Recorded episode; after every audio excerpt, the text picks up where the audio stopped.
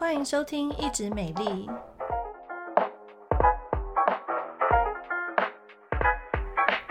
我是皮肤科蔡依珊医师，我是皮肤科胡怡萱医师。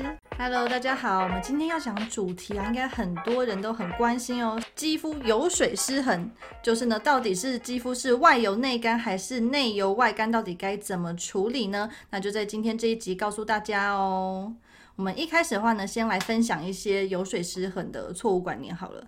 第一个问题，大家最常问的是：肌肤有外油内干或是内油外干吗？好，有些人说想说现在是怎样吃葡萄不吐葡萄皮，不吃葡萄吐葡萄皮吗？不是，其实我们每天门诊，然后皮肤科医师的门诊，就是很多病人，尤其是年轻的族群哦，因为以前大家可能比较没有保养的观念，嗯、就老一辈就是那时候吃饱都有困难了。那当然台湾就是越来越进步嘛，所以哎，现在年轻一辈呢就会觉得说我要尽早开始保养，越年轻。保养越重要，然后呢，手边有一点钱嘛，哈，那我就想说，我要买什么东西来擦我的脸，让我的皮肤可以跟蔡医师、跟胡医师一样好呢？所以他们就开始网络搜寻啊，然后买一大堆东西，哎，结果涂一涂，结果没有越涂越好，还还越涂越糟糕，就要来找医生了哈。到底网络上为什么一直普遍流传的什么外油内干、内油外干，这什么东西呀？嗯，就是有些人会觉得说他的肌肤又油又干，就有分成外油内干和内油外干，但是。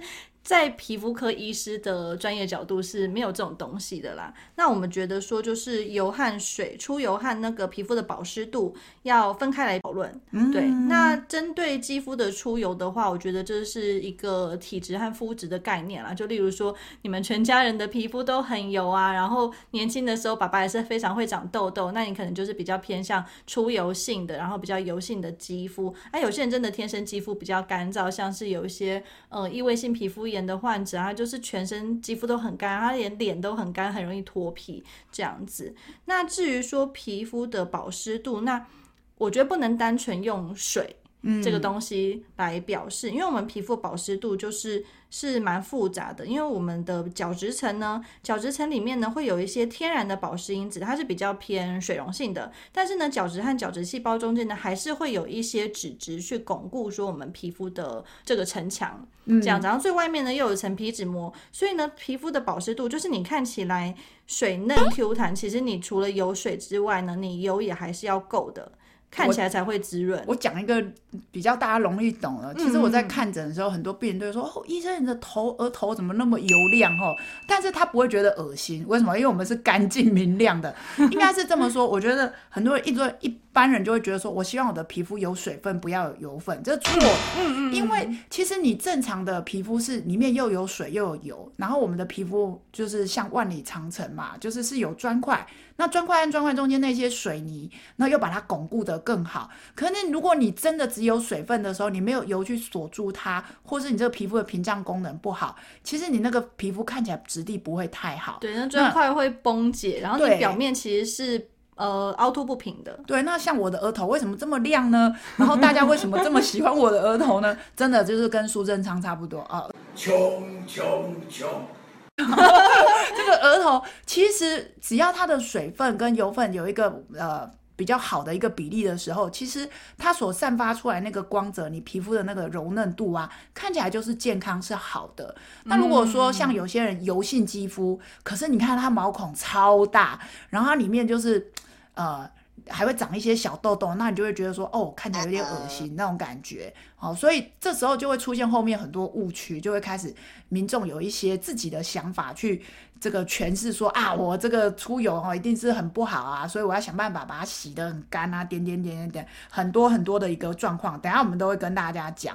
但是我觉得就是更是年轻的族群，你们吸收知识的呃能力会更好，所以今天就要跟大家讲一讲正确的观念哦。对，那第二个常见问题就是皮肤干燥的时候会导致出油增加，是真的吗？有哎、我好多病人，尤其是那个大学女生啊，然后来就说，医生，我是不是因为我皮肤太干了，所以它代偿性出油？代偿性出油，代偿性出油，娘娘娘，这三个再讲三次，很喜欢讲这个观念啦，就是在网络上你会看到很多像这样子的一个说法，难道是真的吗？嗯，其实是没有的。但当然，我们皮肤的出油有的时候会跟天气，就是天气的湿度啊，有时候天气真的很潮湿、很干燥，会影响到我们肌肤出油。或者说呢，呃，温度，温度也是。就例如说夏天，大家一定会发现说出油比较多这样子，然后冬天的时候就觉得，哎，皮肤比较干燥。其实很简单破解啦，你的手脚，像如果我们出国的时候去一些那个大陆型气候比较干燥的国家，它也没有出油啊，它就是干，就是拼命的脱皮啊。我们皮肤的这个里面的微调机转其实相当相当的复杂。那但是我也必须帮那个油性肌肤的人哈，稍微鼓励一下你们，不要难过。哎，油性肌肤哦，根据统计，你们老的比较慢哦，也就是说比较年轻。哎，假如胡医师是油性肌肤，蔡医师是干性肌肤，啊，我们两个人到六十岁的时候来比一比，哎，油性肌肤的人哈，他的肤况会比他当时实际年龄来的年轻一点点哦。嗯嗯，那第三个问题就是，那我皮肤出油的时候，是不是要加强保湿啊？这样它比较不会出油。啊，超多痘痘病人都是这样的，他就已经痘痘超多颗、超大颗、超发炎了。然后还在那边涂一大堆美容油啊，然后涂超保湿，然后像这个嗯，叉叉叉叉叉叉的那个 B B 五那种的，就有些人就是会用一些就是本来应该用在屁股的东西涂在脸上啊，类似像这样子。用在屁股的东西是指痔疮药膏吗？痔疮药膏也有人用哎、欸，然后像之前不是那个小红书某一个这个女星就叫大家用这个。呃，除了痔疮药膏，还教大家涂美康，涂什么一大堆乱七八糟的。嗯，而且啊，现在有一些广告标语，他就说皮肤出油的时候就要用什么什么什么什么油来怎么调理你的。有哎、欸，前阵子其实美容油啊，在、嗯、呃不知道有没有保养品厂商在听我们的节目哦，但是我知道有很多药商在听我们的节目。哎，因为我们的专业知识可能就是分享的比较从医生角度来切入，所以跟一些。保养品厂商可能没有那么呃直接的，他们的保养品厂商可能是从保养品的观念。那毕竟我们医生看到的是很多呃生病的皮肤有状况皮肤出现的问题，所以在我门诊就很多病人是刚刚讲的油痘肌肤嘛，哈、嗯嗯。那前阵子大概三年前很流行美容油，大量的美容油产品，现在还在流行啊？比较没有那么流行了，因为 有一些人用了之后就发现说啊。我本来就是会长痘痘的，我本来脸就是超出油的。那我用了这一罐号称什么呃十八种精华美容油，他说用了以后我就自己不会再出油了。没有诶、欸，我怎么还自己一直在出油？因为事情不是这么简单的、啊，孩子。哎，你会出油的人，难道涂了这个油就不会出油吗？没有这种事情啦。那 当然，每种油也许有它这个呃特定的功能哈。可是当你如果是油痘肌肤的话，嗯、我们还是建议你就是远离这一些美容油。嗯，对，所以呢，就是如果当皮肤出油，就是你本身是属于一个油性肌肤，又很会长痘痘、长粉刺的时候呢，你还是要避开这些太滋润的产品，而且要选择比较不致粉刺、不致痘的产品。那这样子的话，大家就一定会很想问了，那为什么现在有那么多人的肤况是呈现一个油水失衡？那到底造成这种？就是我可能会觉得说，哎，我的 T 字一直在出油啊，可是我又一直会脱皮，到底为什么会有这样子的原因出现呢？嗯，其实，在门诊里面，很多来看皮肤科的都是太爱干净了，就是他可能很认真洗脸，然后再加卸妆，还有遇过那种卸妆卸两次，然后洗脸洗两次。我想说，哇塞，他在浴室的时间很久哎，他们这样的人 都很包容他这样子哈。在门诊比较常遇到清洁过度，那其实我们的皮肤是。就是有在听我们节目，就是这样，它就是一个强城墙的一个概念，所以你没事就把自己的兵力先消减，哈，把城墙五层变三层，那当然是会出现很多状况。那还有一个就是。前阵子也是很流行，就是去角质嘛，嗯，对嗯，所以有的真的是拼命的去角质，然后甚至是用一些很强力收敛的产品，想办法要让他的脸在一个很干爽的状态。而且讲到去角质啊，就是一开始的时候比较流行那种磨砂膏或者是那种柔珠的产品，那后来呢，大家就会说，哎，这种产品因为颗粒太大颗了，很粗糙，不要用，然后就开始出现那种去角质凝胶，对，然后就有病人说，哎，那我不要用那个磨砂膏，我可以用去角质凝胶嘛，嗯，对啊，可是其实那些都是都还是去角质的产品。你讲到去角质凝胶，先插播一个很好笑的事情，嗯、就是你知道那个有骗人的事件吗？就是有一些去角质凝胶啊，它就是啊，你说搓一搓会起屑，对对对，角质被搓下来了。对，然后就大家说，哇塞，那个怎么我的角质老废角质这么多哈，隆中生这样子，隆中起身，然后搓一搓，怎么一直搓不完呢？他就跟你说，搓第一次会怎样，搓第二次会怎样，搓第三次会怎么样？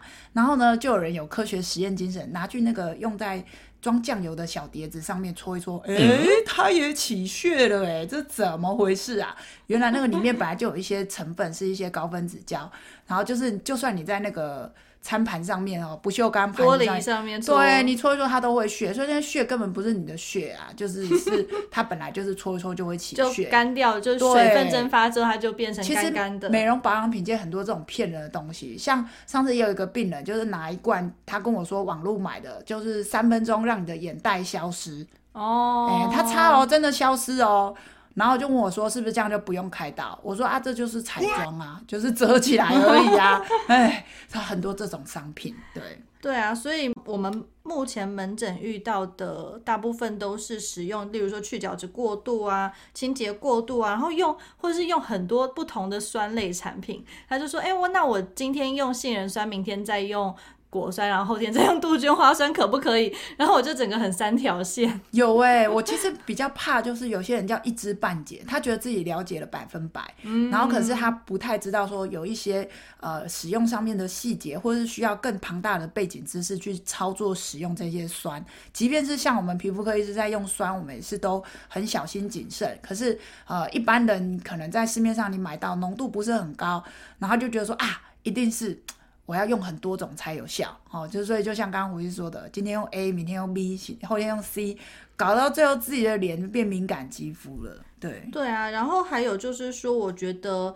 呃，大家的脸部你或多或少其实都有一点算是混合性肌肤，嗯，就是平均而言的话，我们的 T 字部位一定相对来讲出油会比较多，那脸颊的话呢，相对来讲出油一定会比较少。那当然每个人的相差程度可能不会到那么明显啊，就可能有人有些人差的少，有些人就会差异很大。所以当你发现说你真的是 T 字超会出油、毛孔粗大，然后脸颊又偏干的时候，其实你就是要分区保养。对。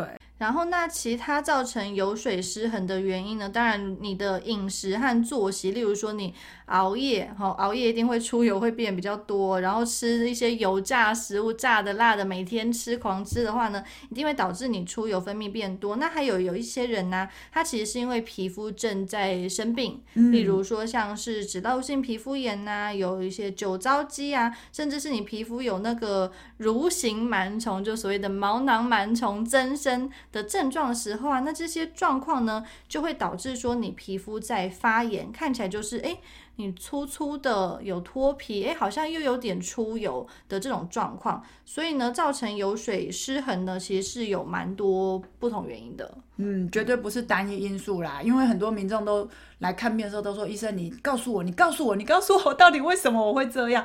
然后我们讲完，他就问号一堆哈。其实。我常常讲最简单、最便宜的就是真的早一点睡，可是大家都做不到，因为连我自己都做不到。好啦，那我们告诉大家有没有什么一个比较完美的解决方案或是一个方向呢？嗯，我觉得恢复到油水平衡的解决方案的话，第一个，你清洁的方式可能还是要比较温和一点，不要再过度清洁。那大家可以再去听我们那个有一集洗脸的，讲洗脸的，或者讲那个化妆水的，就是要告诉大家说我们的清洁方式和保养方式要做好，要做正确。就简单，然后是你需要的，好，过犹不及都不好，好，嗯、洗洗太多，好，或者是不太洗，呃，也不行哦。对啊，然后如果说你皮肤有生病的时候，像刚刚提到什么脂漏性皮肤炎之类的啊，那你当皮肤真有出出状况的时候，那你就是要去就医去治疗你的疾病，而不是说你皮肤出状况的时候，你先用一些很奇怪的保养品，呃，木擦霜啦，擦刮霜这种，然后一次还要买五条，哎，你知道好事多。是卖五条，五条比较便宜啊。没有啊，反正你用第一条也不会再用第二条。对啊，然后如果说真的你是属于那种油痘粉刺肌出油旺盛，然后狂长粉刺痘痘的时候，当然你还是要寻求那个皮肤科医师的专业建议，然后做比较完整的治疗。不是说你可能一两个月才看一次，你就是要连续的做治疗这样子。对啊，就是还是听专家说啦，因为其实有时候我们在网络上的确会得到一些讯息，但是呃，有的讯息可能不是那么正确的一个。呃，从医疗观点出发的，可能他背后包埋着，他就是要卖这个保养品，哦，所以他就是写到最后，你会脑波很弱就下单。哎、欸，真的真的，不绝对不要半夜划那种购物网站。对，然后或者是说，你明明知道这个可能效果没那么好，就像我刚刚讲的，就是那涂一涂眼袋就会消失。可是有时候理智跟我们当下看到的那个憧憬，哈，我们当下冲动就就会想选择相信那个。那件事情，那后来事情过了一阵子之后，才发现，哎，我那时候是怎么了？哦，为什么会相信这种话？哈，所以 我觉得，就像查证一些事情啊，冷静，然后，哎，多方去查验说这件事情的真假，哦，其实才会得到最正确的知识哦。